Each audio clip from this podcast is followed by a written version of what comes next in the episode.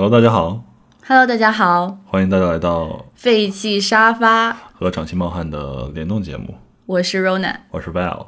今天这期节目呢比较特别，嗯，就是我和 Ronan 老师，我们两个互相串台。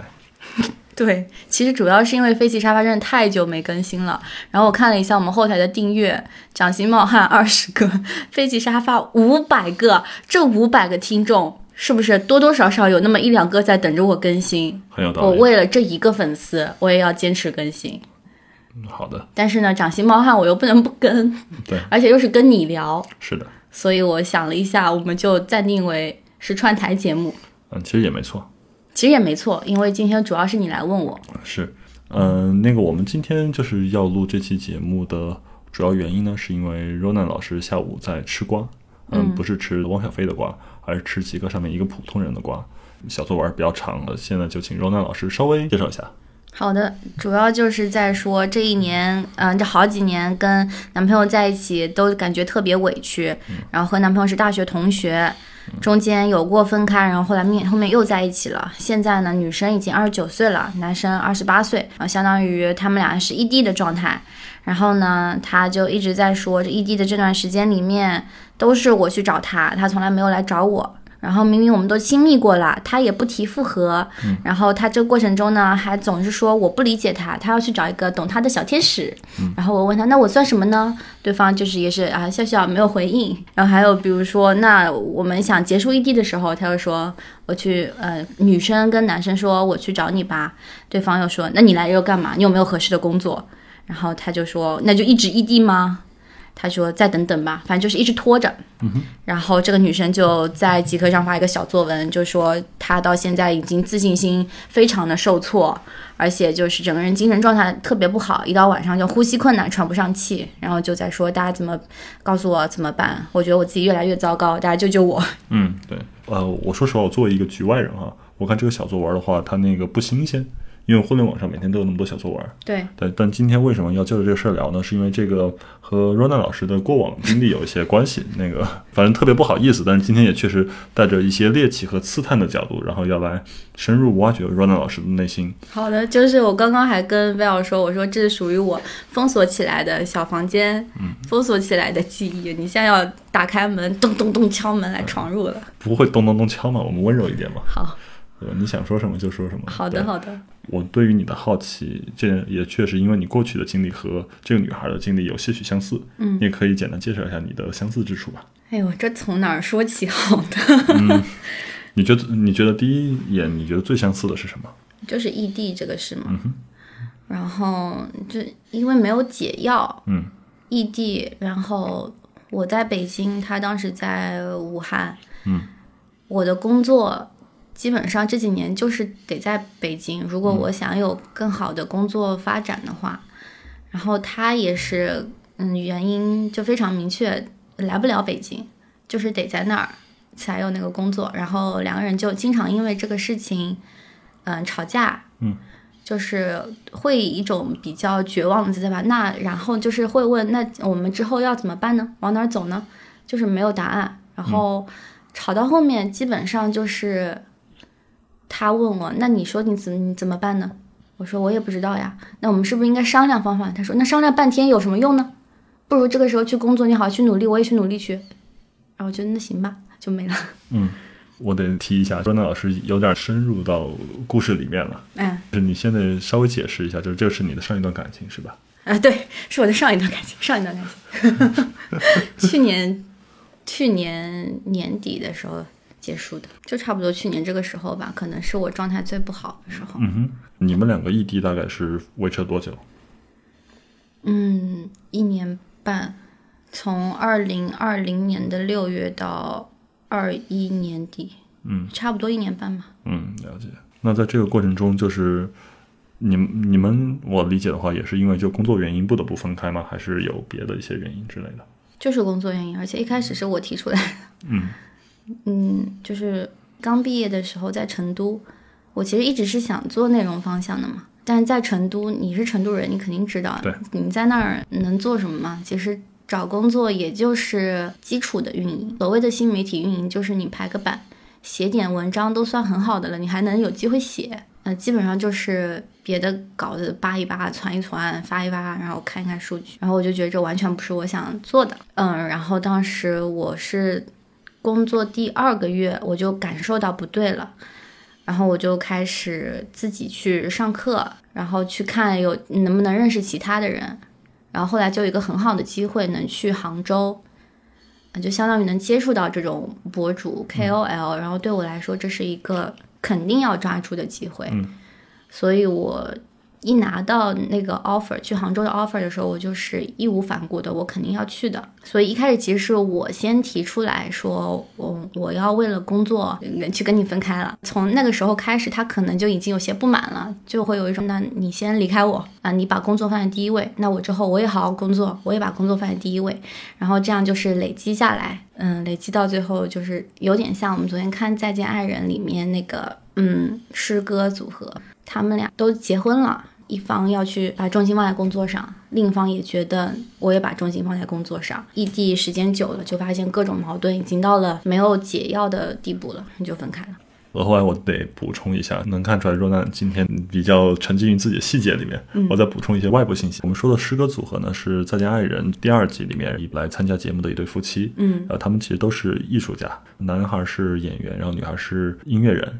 两个人呢，最开始是在上海结缘的，然后后来是女孩为了男生从西安去了上海，没错，嗯，然后在上海结了婚，然后后面女孩又因为工作原因去北京了，然后就一直维持异地。对，其实是个挺典型的那个追梦的路上走到一起，但是又因为追梦愈行愈远的故事。然后我额外还想说一句的是，因为我们看的时间比较晚，我们比较过时，嗯，就是看《再见爱人》的时候呢，我们还是从第一集开始看。嗯，然后沈一斐老师就说了一句话，他叫做“嗯，异地其实挺困难的，因为异地的双方的话，内心里面都默认了一个前提，叫做在我们之中一定有一个东西比我们更重要。对于这两个人来说，这是工作或者是梦想。嗯，当然沈一斐也说了一个额外别的一个话，呃，有一种那个异地是可行的，你们俩奔着同一个目标去的，这个目标是重新在一起。对，嗯，我身边有个例子可以分享一下，我的一个前同事，她和她的丈夫，那现在已经结婚了，之前是男朋友。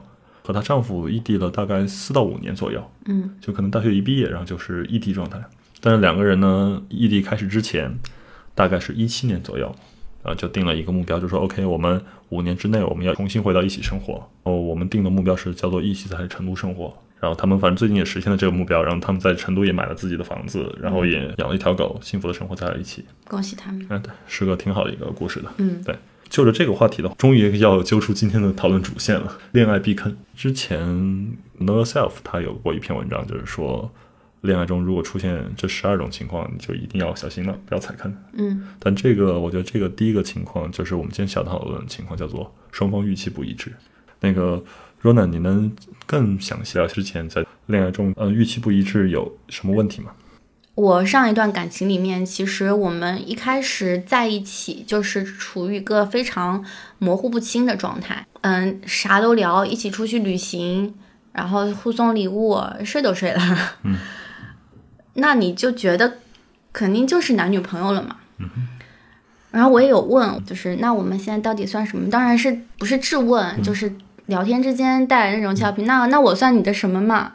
这样，然后他就会说好朋友。兄弟，然后你也能听出来是那种调侃的语气，嗯，然后就是嬉闹一下就过去了。呃，这么说吧，我跟他在一起五年时间，嗯，从来没有当面说过，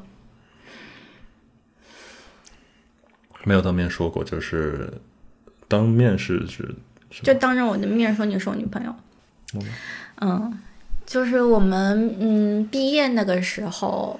嗯，跟他的好多朋友一起出去吃饭，嗯，然后有一个学长，当然也是喝多了。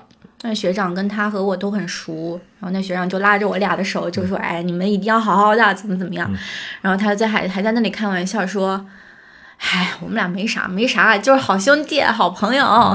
若男嘛，我最熟了，我们都是好兄弟，讲跟你一样的。”就然后那个学长就是放下脸了，就说：“你再说一下，你你说这话算什么意思？”是那个学长帮我说出来这个话，但其实我一直都没有怎么当面跟他说过这个事儿。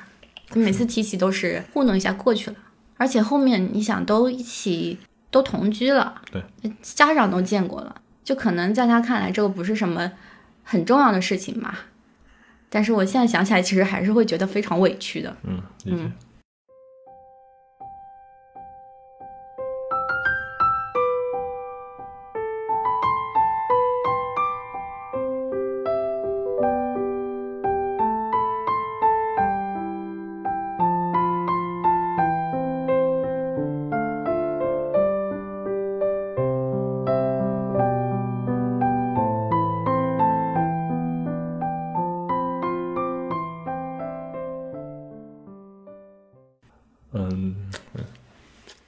动情啊。嗯，这一段要剪进去吗？可以。嗯，好。虽然我聊得很散，没有，我觉得你聊的挺好的。对，我往回拉一拉。你往回拉一拉。对，若能那个分享的特别好。就他刚才其实，这其实也是我们想说的。嗯，就是或者我们录这一期的目的，其实就想说预期一致。我们永远都生活在自己的脑子里面嘛。嗯，我们自己的脑子有一套运行规律。我吃了饭我就能饱，走路走多了我就会累，我长时间不睡觉我就会困。这个不仅是一个生理反应，我们会把这些因果逻辑运用在人际关系生活中。像我们刚才提到的，我们两个都睡了，那我们算不算男女朋友？我们都见过家长了，那我们算不算实际意义上的未婚妻、未婚夫了？我们都同居在一起了，那我们怎么也是得是男女朋友了吧？大家先别着急说一定是，一定是，肯定是。我觉得亲密关系里面最难的就是每个人都有一本自己的词典，这也是为什么今天我们要聊预期一致或者预期不一致大家痛苦。嗯，我就是一本错题集。我的错题比你多，我我也分享一下我的话题。有一个乘务员追我，嗯，他也是跟我可能就聊了两天的天，然后他就一直说，哎呀，你要回成都来陪我，会用一些我认为的对于男朋友的要求来要求我。嗯，就比如说，哎呀，什么你赶紧回来，我带你去见我的小姐妹，或者。带你见我的家长，嗯，然后我当时就说，我觉得我不是你男朋友。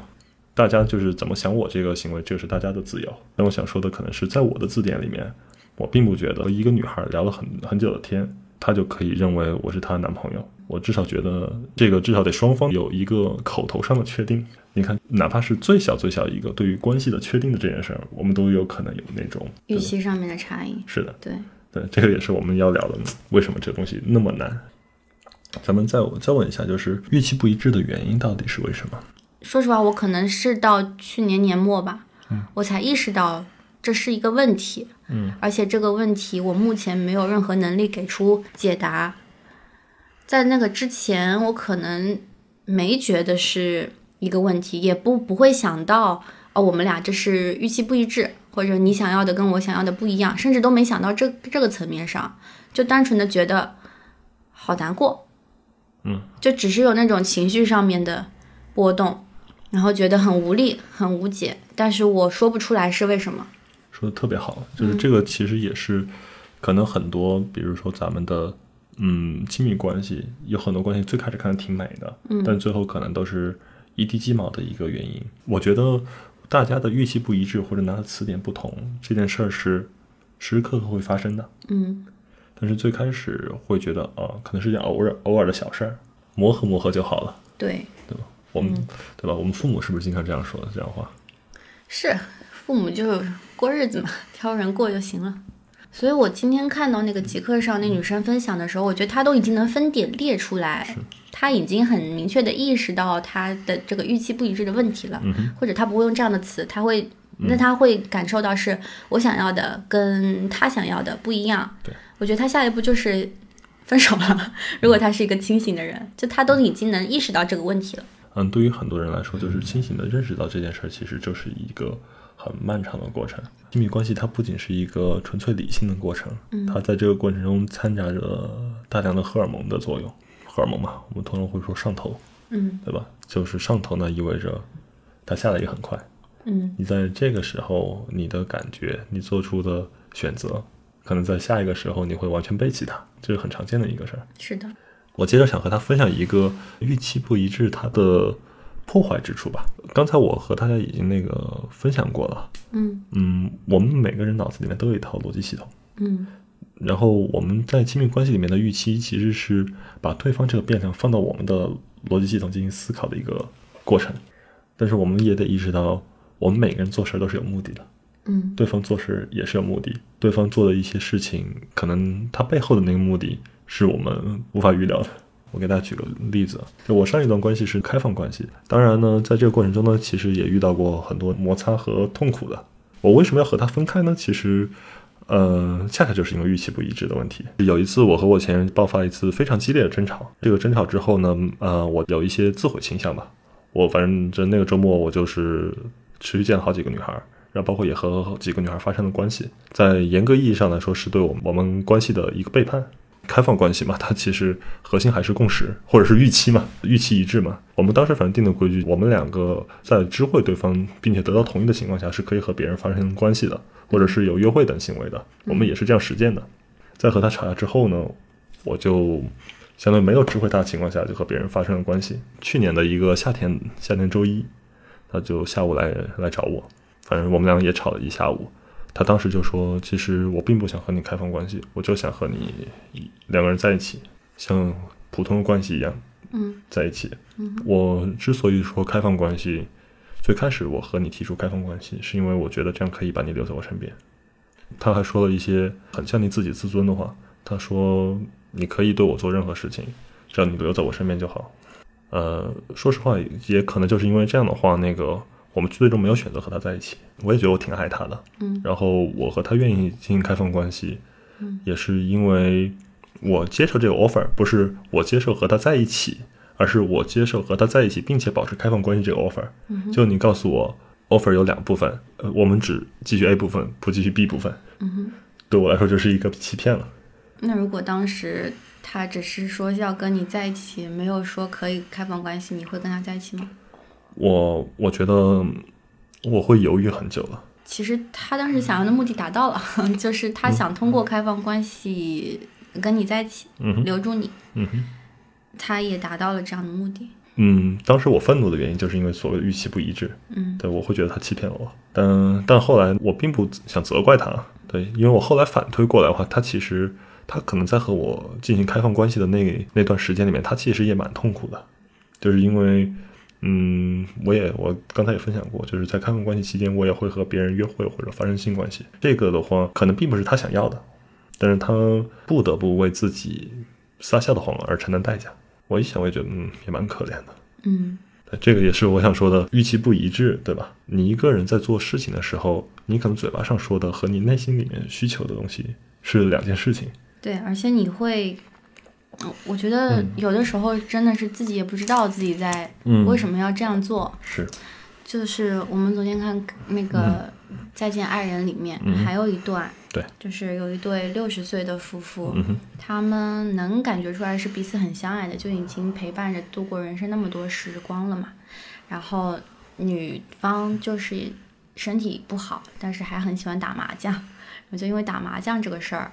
男生就男的就跟他说：“你再打一次麻将，我就跟你离婚。”说了很多次，嗯，然后女的还是去打了麻将，所以他们就真的选择分开了。然后那个里面那个女生，其实至少在第一集里面，她没有怎么表露出自己是怎么想的。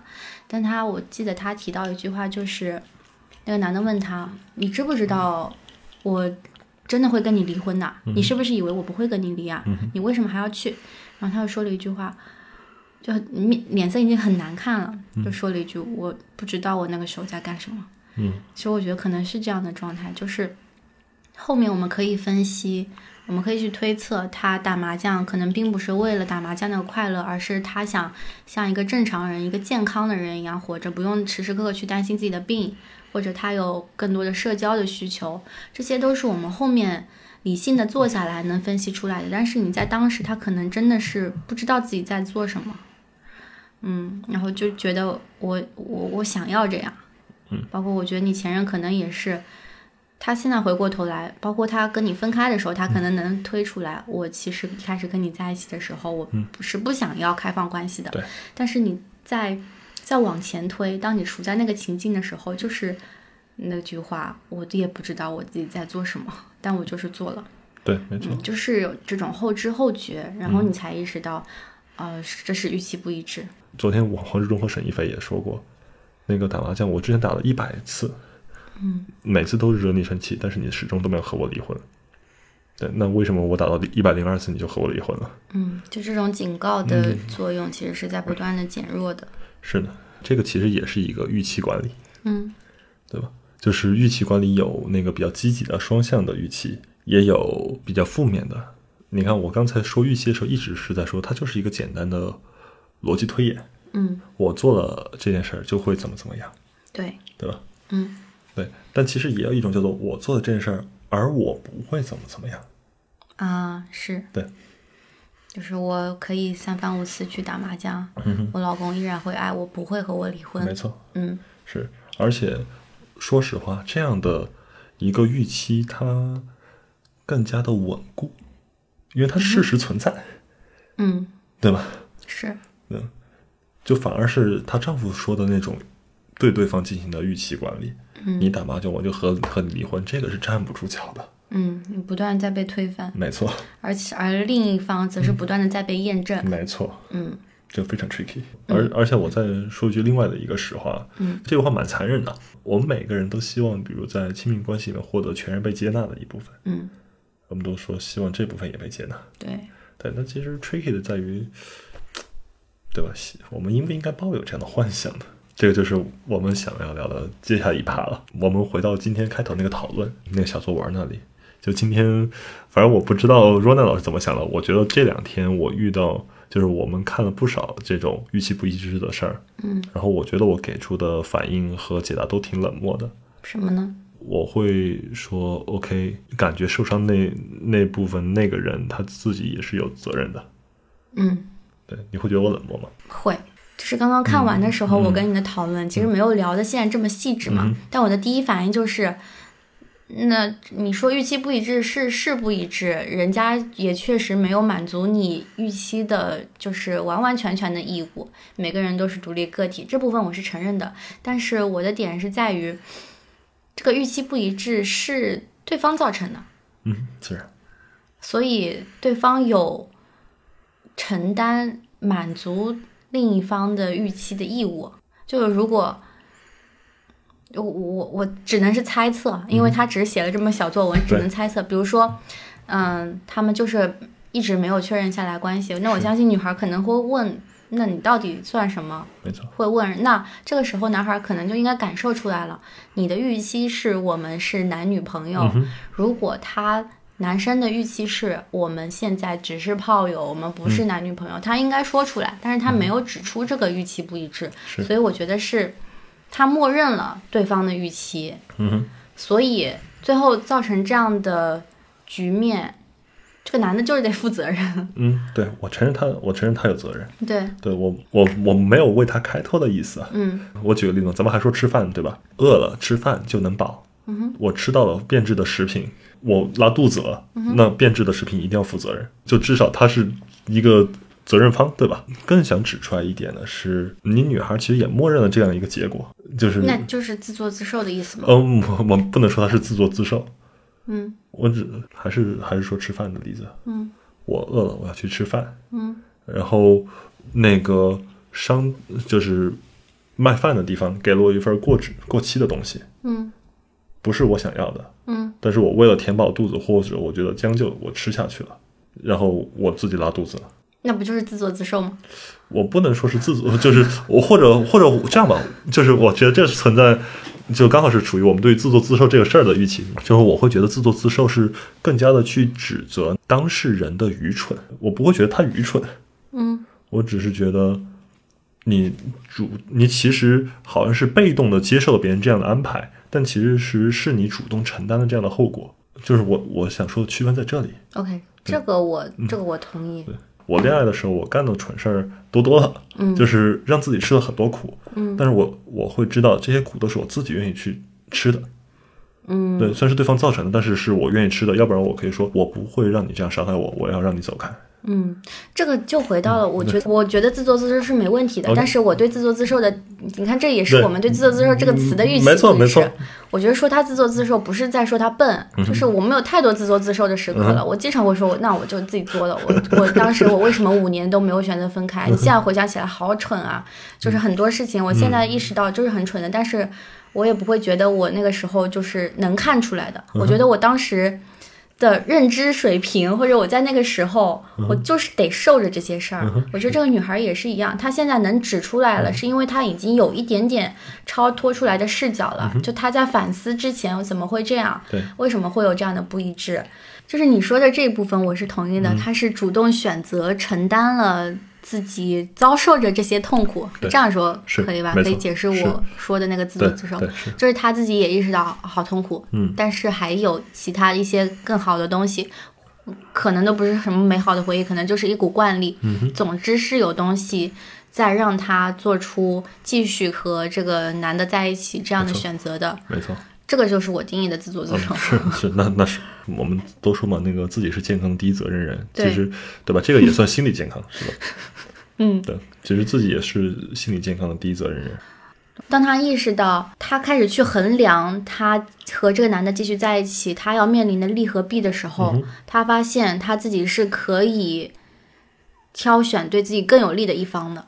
嗯，这个时候。他才会去反思，但是你在那个关系中，你默认的就是还是那句话，真的不知道自己在做什么。其实也不是真的不知道，而是你自己内心里面很深的是地方，你可能就是有一个衡量杠杆，嗯，可能就是比如说我年龄到这个程度了，我现在和这个男的在一起，相对来说是更稳妥的。对，我其他会有沉没成本，没错，你你这些都是事后你可以一条条盘出来的，但是。当你在那个状态的时候，你心里面其我觉得其实也是有的，只不过你没有拎的那么细。嗯。但我觉得每个人心里面都是算的贼清楚的。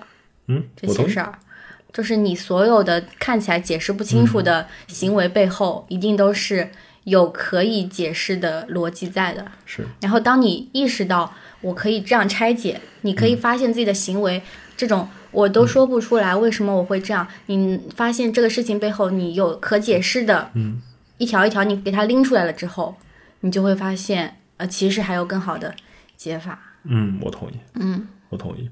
我这里我也得那个，呃，额外再说一嘴啊。嗯，我虽然想要去一直强调那个，比如说他是自己心理健康的第一责任人，嗯，呃，但其实我这里确实也得，嗯，为他说一句话吧。嗯，因为我觉得。我虽然总是说 OK，人都是能够主动选择的，但其实这句话呢，怎么说？它太精英主义了。嗯，是因为我觉得选择它其实有两部分组成，一部分是你认知中的选择的选项，然后另外一部分呢是选择这些选项你能付出的代价。其实你看，我们回到刚才那个女孩的例子上，对吧？她那个她能够认知的选项，咱们假设，比如说就是和他在一起和不和他在一起，没问题。但是他愿意为之付出的代价，他会说：“OK，如果我不选择和他在一起，我都二十九岁了，嗯，我这辈子我就是想嫁人，我觉得不结婚的人生是不圆满的，嗯，那我，嗯，好像没有额外的成本能付出，付出了，嗯，对，所以我我确实我能，我能共情他，也能理解他，但怎么说呢？我们也没办法匀一点自己的生命给他，我没有办法让他就是有这个成本。”所有的选择都是在他对于自己已有成本的考虑之下做出来的。嗯，是的，对，哪怕最后他又选择跟这个男生继续在一起，我其实觉得也也不惊讶。对，不惊讶。嗯，不惊讶，只要他自己能自洽就行。对，行。就是，但到最后其实是这个预期不一致。嗯，你要么就是放弃对方和你完全不一致的这个预期，就是你放弃想把对方的预期掰到你自己这儿的这个这个想法。要么就是你改变自己的预期，这个咱们先别说那么斩钉截铁的，就是说结论性的东西，因为咱们今天其实是在聊那个恋爱避坑嘛，对对吧？那你会觉得就是有哪些坑，哪些问题上特别容易出现预期不一致，从而产生了坑？对，就像我们刚才可能已经说了，比如说对未来发展方向，就是你们两个到底是要在哪儿生活？对，你们俩要不要结婚？对。你结婚之后要不要生小孩儿？对，这些未来大方向上面的事儿吧。嗯哼，OK，同意。对，但我这里我得额外那个提一点啊，我们这里聊的可能是一些更加成人的一些话题。有时候我会觉得 Know Yourself 他们太清汤寡水了。嗯哼，就是我并不会觉得两个人在一起就一定要以结婚为目的。嗯，就当然这个也可能是因为我有过开放关系的那个经历。嗯，呃，我想说的是。你们只要未来对于这个预期，你们两个都是一致的，并且愿意一起去维护下去，是对，我们都觉得完全 OK 的。这我同意。比如我也和 Ronan 那个说过，就是我想和他在一起，我特别想和他在一起。然后，嗯，只要和他在一起，就是我我想和他讨论任何形式，就是我们可以结婚，可以不结婚，可以就是一辈子，就是哪怕是情侣状态，我也是可以接受的。嗯对，就是有孩子没有孩子，领养孩子这些，我都是愿意去尝试讨论接受的，嗯而不是说我们一一定要达到某个目标。嗯我觉得更关键的是有了一个目标，然后我们两个能一起走，嗯一起走这个动作反而比目标更重要。嗯，这个我同意。嗯那我我刚刚其实想表达的，可能我表述的不是太好，我想表达也是这个意思，嗯就是比如说一方就觉得在一起任何形式都可以。对。嗯，但他表达方式可能就是不表达，或者或者不像你这么会表达吧。人家可能就是觉得啊，嗯那我们就现在这样维持现状就好啦，嗯可能。然后另一方觉得啊，你这么说，你这么说，你就是不想承担未来的责任呗。嗯就可能他们的预期背后的预期是一致的，都是要在一起，但是两个人的表述上面会有不一样的。另一方又觉得，嗯，你得给我一个，你说我们哪一年要。要要结婚或者不结婚的话，以后怎么办？一一个什么样的关系得明确。然后另一方的可能也是，就他们的预期都是在一起，但另一方的表述可能就会变成我们现在这样就挺好的。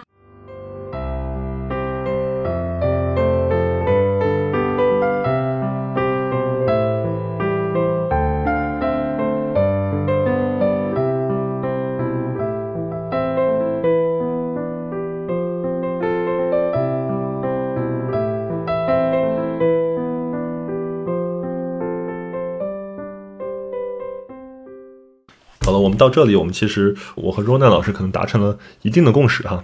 嗯，我们都会觉得 OK，比如预期不一致是亲密关系里面的一个重大的一个问题。然后，但是第二呢，呃，预期不一致有大有小，嗯，对吧？小到怎么去称呼对方，对吧？嗯，然后大到未来要不要在一起，嗯，以什么样的形式在一起，嗯，这都是都是有的。最后我们要到那个叫做 How to 环节了，其实就是我刚才深吸一口气，我就嗯无解。对，就是 How to 环节，就是如果遇到预期不一致怎么办？你有什么好的解决方法？我没有我这个这个这么多错题的人，我哪有什么好的解决办法呀？你的分享错题本儿，错题本儿就是你尽早认识到预期不一致这个问题，然后如果这个东西解决不了，你就嗯就算了呗，嗯哼，也不能说算了吧，算了听起来是一个挺消极的态度，呃，还是得努力去解决的。但是当你发现真的没有办法的时候，然后呃就就就就就就就算了。我我回答的好烂，我真是个差生。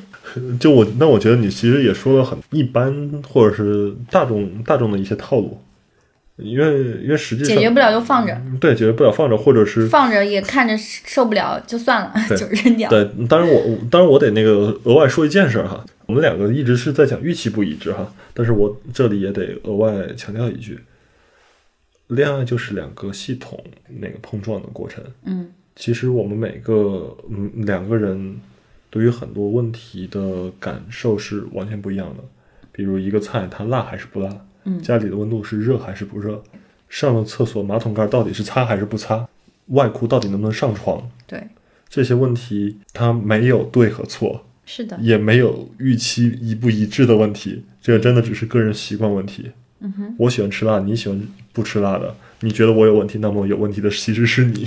我们可能这这次聊的预期一不一致，还是对于一些更加核心的问题上面。嗯嗯，是的，就比如说两个人对于彼此关系的定义，我们两个到底是属于炮友关系、情侣关系，还是想要去结婚的关系？嗯我们两个到底要在一个城市工作，要异地，还是甚至要异国？嗯还是我们两个生孩子不生孩子？嗯怎么办婚礼？嗯哼这些问题上面，预期一不一致，这是很要命的。嗯嗯，刚才 Ronan 分享说，他遇到预期不一致的问题会算去了，嗯，什么都不管了。也也不是什么都不管，嗯我觉得，还是我我觉得还是做出过尝试吧。嗯比如说，说的实在具体一点好了，对比如说面对两个人是异地的状态，会去写就会去想，那什么样的情况下可以结束异地？是你过来，我过去，还是我们一起换到另一个城市？我甚至会开始看对方那个那另外一个城市的有什么样的工作机会，不仅给我看，也给对方看。有什么可能的情况下是我们俩都能搬过去的？可能是我先过去，他先过去，或者我们约好约定好一起辞职过去，这些都有想，但是就会发现。你想的和你最后能够落地的，还是中间有很多很多坎儿，就是也不是说我刚刚的意思，最后反正我自己的处理方法就是分手了嘛。但是我也不是鼓励大家，就是一想到这个问题好头疼，比如人生这种大事儿上，嗯，比如类似的要不要结婚，嗯嗯，到底是一个什么样的状态，就是是情侣还是还是炮友这种关系上面，感觉聊不。过去就算了，我觉得也也不是这样消极的状态，嗯，还是要去尝试两个人去沟通，去互相了解对方的预期到底是什么吧，嗯，然后在这种状态下发现，真的已经预期是天差地别，然后也没有什么再拉回预期的必要了，就是拉回预期付出的成本会比。你们维持现在各自的预期要大很多的时候，那就算了。嗯。嗯，对，还是很理性。嗯。嗯，那个对我，我这里可能有两个 tip，就是想和大家分享，然后包括也和若楠分享一下。好的，谢谢你。什么？快来吧，我可太想学了。嗯，就是我 没有没有没没什么高级的，你别也别有太大期待啊。你说。对，就是我觉得第一个 tip 叫做。在这这件事情上面，不要尝试我干了你随意这种思维方式。昨天那个我们在看《再见爱人》的时候，张婉婷对她的前夫，对她的老公说了一句话：还还没分手，他们我都给你生了个孩子了，我都那么爱你，给你生个孩子，你还有什么不敢的？嗯，强烈建议大家不要学习。嗯这个就叫做我干了你随意。嗯，对，这个是什么意思呢？那个咱们老土点讲，它叫道德绑架；用到咱们今天这个更时髦的语言体系里面，它叫做。强行把对方放到自己的预期系统里面，嗯，就是我认为我生了孩子的人就必须要对我好一辈子，嗯，然后我把这件事儿敲定成了一个既定事实了。你无论是出于亏欠还是出于什么也好，你不得不按照我的这套逻辑去行走。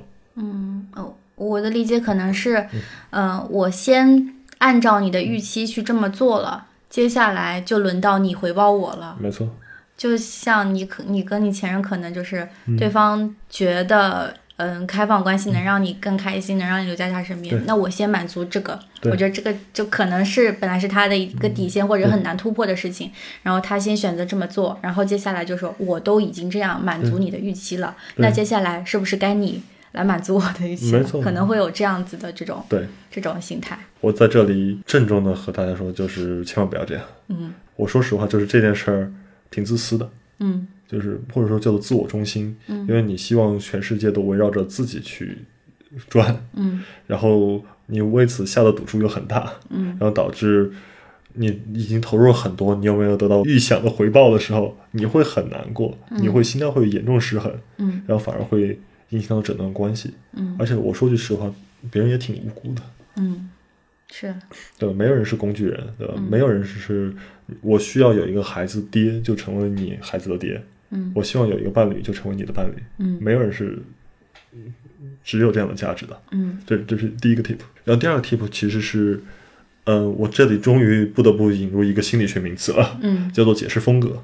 对，就是这个其实是一个更实用的 tip。嗯，呃，解释风格是这样子，是指我们面对一件事情，一件事情发生之后，我们怎么去解释它。我不知道那个大家有没有看到一句话，重要的不是事情怎么发生，而是我们怎么解释它。对，其实这个是特别明显的对于预期不一致它的一个反应。嗯，比如说你喜欢吃清淡的东西，我喜欢吃辣的，嗯，平时都是我照顾你，就是说 OK，我们都可以吃清淡的。嗯哼，但是今天呢，那个我就是全部都点了辣的东西，你一吃好辣，你是不爱我了。呃，跳的是跨度，跨度这么大的吗？对，你别觉得这个跨度这么大，嗯，就是这个跨度这么大，只是你自己觉得它跨度大，嗯，其实所有预期不一致的解释风格，它跨度都有那么大，嗯哼，你从来不在你朋友面前叫我把你把我称为你的女朋友，你是不是不爱我了？我刚刚想说这跨度不大，然后一想这是我认为跨度不大，对对，只是你认为跨度不大，对，大家都知道，所有的逻辑都是我们后天习得的，嗯。凭什么觉得，比如我和你上了床之后，我就是和你在一起了？嗯对，之前我们觉得，嗯对吧？现现在大家都觉得啊，可能真不是。对，凭什么觉得我们两个在一起同居了就要就要怎么样？凭什么觉得我们在一起见家长了就要怎么样了？嗯挺残忍的，说实话，对不起。嗯但是，如果我们真的想要和一个独立人谈恋爱，这是我们不得不接纳的代价。嗯。那我有个嗯疑问啊，就是你第二种这种就不会陷入自己很矛盾、很模糊不清，就是这种状态吗？就比如说，嗯本来我们是有一些默认的这个等式的，就是当你做了什么事儿，就意味着什么什么对了。如果按照你这么说的话，其实很多等式都不成立，那就会处于一种我没有什么指导原则了，就是嗯、理解。如果说这都不算，就比如说，如果说见了家长都不算，你想要把我带到下一段关系里面，那什么才算呢？就是会迷失方向啊。嗯，你你说的特别好，嗯。这就是我下面想要引入的。嗯。因为我之前也是做那个和亲密关系相关的，嗯。就是亲密关系相关叫做我们抛弃过去默认的等式，而建立我们两个之间的一套等式。嗯哼。就比如我我给你举个例子啊，那个可能在我这里，比如对于我来说，和我上床这个不算是和我进入亲密关系，但是你吃了我做的饭，嗯就一定是我们两个就是往男女朋友那个关系发展了。，OK，对，别人看了挺荒唐的，但可能这是我的一件事儿，嗯甚至只是可能这是我内心默认的一件事儿，我没有和对方说，嗯但是我如果我也愿意和对方分享呢，一个更实实际存在一个经历，嗯我们两个是在先确定关系之前上了床，是吧？嗯嗯，对，那是吧？你那时候觉得我一定会是你男朋友吗？嗯，是往这个方向考虑的。是我也是往这个方向考虑的，嗯但是我觉得我真正会这样想的，反而是可能我和你分享了我的很多小时候的故事了。嗯，你先跟我分享了很多，然后我们再上的床。但我我记得我们春节的时候那段时间，就是我们各种分享就自己家乡的故事，对，那时候我们已经上了床了，对，但是我们还不是男女朋友。嗯。我向你告白了两次，你就拒绝我了。因为我的，因为我的预期是我希望这种事情你当面跟我说。嗯，这这，嗯对你 get 到这个事情了吧？嗯，我们两个可能脑子里面默认那个东西，对吧？我们都抛弃了过去默认的那种想法，对，就是我们有了自己的一套话语体系。哦，是这样的。就如果按照我过去的嗯看法，我可能觉得我都已经跟你睡过了，那我们就是了，嗯，男女朋友了。是，但是其实我跟你在一起的时候，我并没有这样觉得，而且我还挺明确的，就是我跟你在一起的时候，我的预期就是你得跟我，你得问我，你得当面问我，你要我要不要当女朋友？我觉得这个我答应了，我觉得这个事儿才算。是，我其实也有点在打破之前的预期吧。没错，嗯。没错，是。所谓的亲密关系或者是任何关系，它都是一套语言系统的建立，嗯。对吧？旧语言就是我们默认的那些东西嘛。我以为要和一个人谈恋爱是这样子的，我以为和他上了床就是男女朋友新语言是我们两个上了床之后，我们先看看我们在床上合不合适，很重要，可能在我这里。嗯。然后我们嗯看一看，就是上了床之后，我们两个在不在一个城市发展，嗯。对吧？你看当时也是，嗯，Ronan 也面临着他可能会选择去别的城市工作的一些机会或者是一些抉抉择。嗯然后直到这些，可能我们在不断的磨摸索、磨合、讨论中，我们知道，OK，那可能我们两个都想着是想要去进入一段亲密关系，嗯这是我们的新的语言的构筑。当然，呃，我和 Ronan 我觉得已经是很幸运的，我们两个人。嗯其实对于很多那个在恋爱中很纠结或者很痛苦的人，我知道就是一个新语言的建立方式特别特别难的。嗯然后我也觉得，可能今天我确实说的很多事儿都挺冷酷的，就但是我也特别希望大家能知道，与其你被一种叫做预期不一致两个齿轮相互相折磨磨损，嗯你不如自己去主动问一问对方，能不能可能和对方建立共识。你也不要觉得叫做，比如你们上了床是不是男女朋友这件事儿，你不好意思问出口。嗯你可以问他，我是这样想的，你是这样想的吗？嗯，我我我觉得建立共识嗯的很重要的一点就是，先假定你自己脑海中的那个预期，它可能是片面的。对，我觉得先就是不能说否认吧，嗯至少是嗯、有松动那个嗯迹象，就是你先不要那么完全的坚信自己。我觉得这个是亲密关系里面至少是很重要的。可能在其他方面你坚持自己嗯没啥不对的，但是我觉得在亲密关系里面，一昧的坚持自己是一件挺愚蠢的事情。嗯，嗯对，就是谁都不能保证你自己的那一套一定是对的。是，嗯对，因为说实话，亲密关系是一场大冒险。嗯对，就是在亲密关系里面，我们我们叫做什么？最好的情况不是保持自我，而是享享受亲密的时候，同时又能保持自我。比如我们现在爱谈的很多目标，什么在一起哪个城市生活，然后要不要孩子，这个是只是一个目标，它的和关键是反过来让我们能够往同一个目标走，关键是要建立我们这一个观点。嗯我们建立我们的过程中，一定会舍弃自我。对，就比如我和 Ronan 在一起，我就是不能和别的女孩约会，至少目前我们的共识是这样子的。但是还是那句话，我自己选择这件事，我自己心甘情愿的接受。